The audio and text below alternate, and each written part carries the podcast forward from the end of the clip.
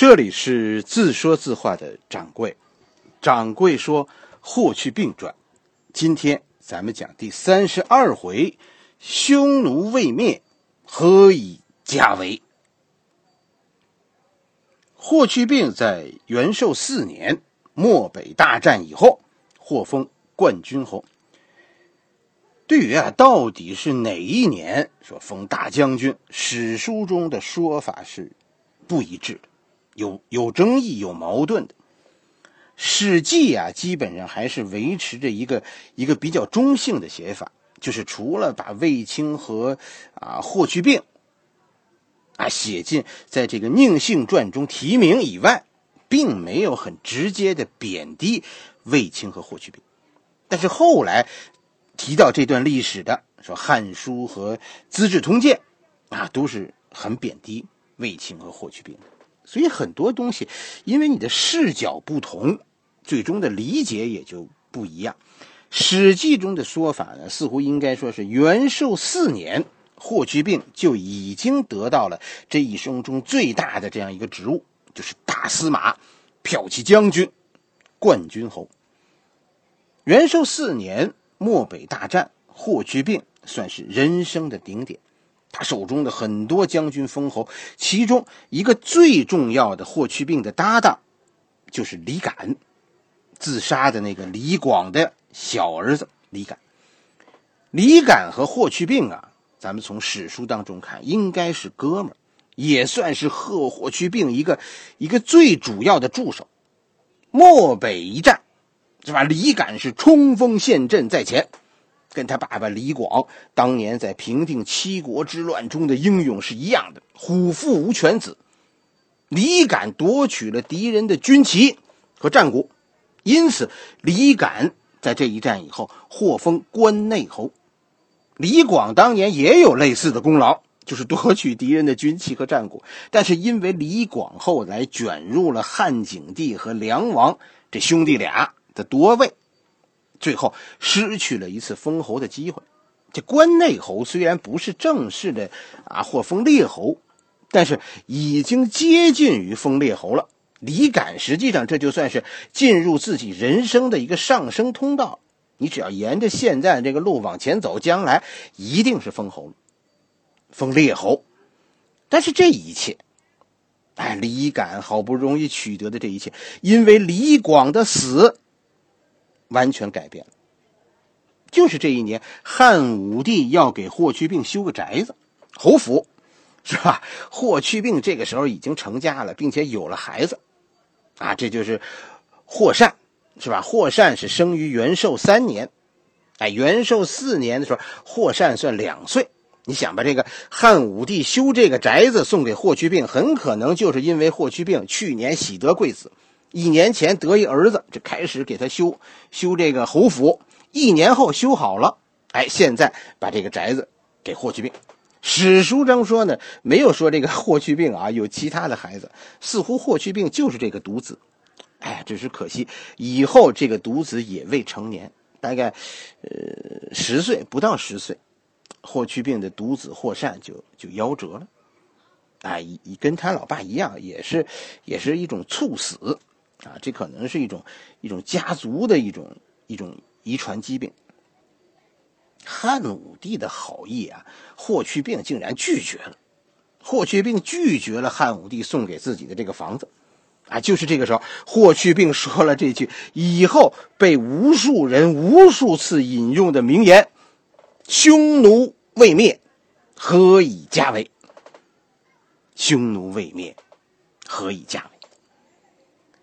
霍去病确实可能在心里啊，就没有没有家这个概念，他的家就是卫青的家。你想，霍去病的母亲后来又嫁人了，父亲呢，霍去病一直都不知道是谁。史书中说呢，是是到了后来，就是霍去病知道父亲自己的父亲是谁呢？是是在霍去病已经担任了骠骑将军以后，才知道自己的父亲是谁。这个时候，在出征的时候，应该是，咱们这么推算啊，应该是在河西之战之前，哎，霍去病才才知道父亲是谁，才和父亲见过一面，哎，然后呢，就把同父异母的弟弟霍光带回了长安。汉武帝因为霍去病和霍光是兄弟俩，所以后来非常照顾霍光。哎，这个时候是让霍光做了尚书令，就是代表皇帝和外朝交流的这样一个大臣，官职不高，很低，甚至于说，但是权势很大，因为这是随时能见到皇帝的。内朝的官员都有这个特点，内朝的官员是权势很大，但是官职的品级很低，是吧？你看以后有雍正年的军机处也是这样，就是外朝官员都是级别非常高，但说了不算；内朝呢都是级别很低，但是说了算。《史记》中对霍去病的评价是什么呢？是少言不泄，有气敢任。大概意思就是说，霍去病这孩子啊，平时不怎么说话。他也很少，呃，谈论别人，很少评论别人，更不会把跟你说的话告诉别人。话不多，但是这家伙心里有数，什么都敢干。有一点，就是霍去病和卫青，大家仔细看，他们都是那种特别谦和的。有一件事情能能说明这个这外甥和舅舅这两个人的为人的。在《史记》中啊，大家仔细找找，能找到几篇卫青和霍去病写的奏章。一眼你，我跟你说，这个卫青和霍去病写的奏章，一眼你就能看出是他们俩写的。为什么呢？因为他们俩每个人啊，都都有一句招牌式的话，共同的话。卫青和霍去病在写奏章的时候，一开始一定会说，会说一句话，叫做“戴罪行间”。我见过有人因此误会啊，说说卫青、霍去病这个时候是犯了罪了，啊，所以呃戴罪行间嘛，就是说呃因为犯了罪，但是皇帝呢并没有，并没有撤他们的职，而是戴罪立功，啊留用了。其实跟大家说不是，这句话的关键的意思啊是这个罪，怎么解释这个罪？戴罪行行间好理解是吧？就是站在站在大臣们的这个队伍中。哎，就是就是当大臣的意思，戴罪，这个这个罪，戴罪行间的罪，是指他们的奴隶身份，就是我以一个戴罪奴隶的身份站在大臣当中，如何如何如何，哎，其实大家理解，这就是卫青和霍去病，都不是那种，怎么说呢，很很高调的人，是吧？我就怕别人说我以前的啊这个出身，说我是奴隶，我就怎么样。不是这样，正相反，他们都是很低调的，随时都说：“哎，我一个奴隶出身的人，我哎呀，现在很知足了。”你说这个这个汉武帝，还有一故事，就说这个汉武帝啊，曾经啊想想教给霍去病兵法，但是霍去病很不屑，说打仗打仗知道往哪儿冲就好了，是吧？兵法都是都是无用的，哎。史书中说，皇帝听完很高兴，为什么？你明白吗？很多人理解说说这是霍去病啊，年轻人的轻狂。其实跟大家说不是，汉朝到了汉武帝年，哎呀，真的是问题多多。其实大家看啊，大家注意看这个历史中提到的这些人，你比如说程不识和李广这两个人。程不识，咱们讲过这个人，这是一个很讲究兵法的人，是吧？甚甚至于这个这个捧他的人说说程不识这个人了不得，他一生没打过败仗。但是我跟大家说，贬低他的人提出来的问题同样尖锐，就是程不识是常胜，是是不败将军，但不是常胜将军。因为什么？因为他和匈奴作战，虽然没有打败过，但是也没有打胜过。讲究兵法，最终带出来这样一支汉军，队列整齐啊，威武雄壮，但是慢吞吞。以防守为强项，根本就追不上匈奴。与程不识相对应的是李广，你看这《史记》中写的，李广的部队纪律散漫，但是敢于和敌人作战。是吧？讲计谋，但是不讲兵法。其实我们都知道，李广是可以大量杀伤匈奴的人，程不识那个部队真的是一点用都没有的。汉武帝上台的时候，汉朝的军事体制是有极大问题的。一直到汉朝的中期，一不是说一直到汉武帝执政的中期，到元寿四年、六年这个时候，是吧？这个问题仍然存在。这个问题是什么呢？就是不看功劳，看苦劳。诚不识无过，最终最终怎么着？靠积累军功，是吧？靠论资排辈儿封侯。李广呢？李广因为经常犯错，最终自杀。汉朝现在是一潭死水，比谁更保守。汉武帝，你明白？现在喜欢霍去病，真的就是因为霍去病是这一潭死水中的一股清泉。军队要想强大，你必须有这样一个氛围，就是所有人都想立功，整个体制都鼓励军人。杀敌向前，整个社会崇尚英雄，这样的时代在中国的历史上被称为尚武。尚武，汉武帝就是一个心中尚武的皇帝，但是他所在的时代，他老爸留给他的就是程不识，是吧？充满了程不识，充满了韩国，没办法。是吧？社会把李广们，还有以前咱们讲过的王辉们，都逼得自杀，就剩下程不识、韩安国了。你就记住一个时代，记住一句话：看清时代啊！哎，有时候比冲锋陷阵还重要。先看清时代，再冲锋陷阵不迟。做程不识还是做李广？这是决定一个人一生命运的选择。你选错了，就是在汉武帝的时代，你选错了。王辉、李广都是悲剧。所以大家体会霍去病带兵，他的那种那种尚武精神。作为一个军人，在霍去病的手下，你就必须去做强者。但是对这一点，其实大家细看历史啊，说法不一样。这里还有一个霍去病不不体恤士卒的说法啊，这也是呃在跟你说说霍去病轻狂，《史记》中就是这么写的。但是如果你换一个视角，你看这个问题，这个说法完全是不同的。说这个说法是说呢，是说霍去病每次出征，是吧？皇帝都会给霍去病一些一些吃的。啊，经常霍去病出征回来的时候都吃不完，这就整车的东西就带回来了。但是他的士兵，你想啊，霍去病把这吃的东西都带回来，他就是带回来也不分给士兵，他的士兵都在抱怨饥饿。而且还有一个可恨的说法，就说这霍去病这个人呐，多不着调。他的士兵因为饥饿都站不起来的时候，霍去病和那些匈奴士兵还在一起踢足球，蹴鞠。是吧？都说蹴鞠是是是是足球的前身。这个事情我跟大家说，理解就完全不一样。当然，你可以理解为霍去病有问题，他怎么能这么这么虐待士兵呢？但是如果你换一个角度，你说作为一个军人，汉族士兵为什么不可以像匈奴一样随遇而安呢？恐怕这个问题就应该。是问问为什么同样的行军，匈奴人到了地方还可以踢足球，而咱们汉族士兵已经因为饥饿站不起来了？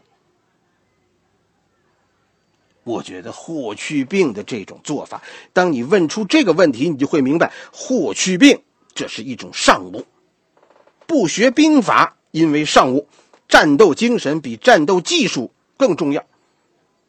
不是不爱惜士兵，是你要是适应不了战场，将来呀就是死路一条。今天让你饿的打晃，是为了让你明天能活着从草原走回来。靠吃粮食是打不败匈奴的，你最终不是被匈奴杀死，就是饿死在草原上，被他们拖垮。匈奴人靠喝马血可以变得强壮。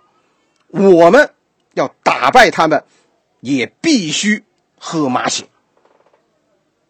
所以，霍去病史书中写的霍去病的那些轻狂，哎，那那是因为他年轻而让人觉得他轻狂。其实跟大家说，细看是一种误解。霍去病是一个非常老练的军人，尚武，而且低调。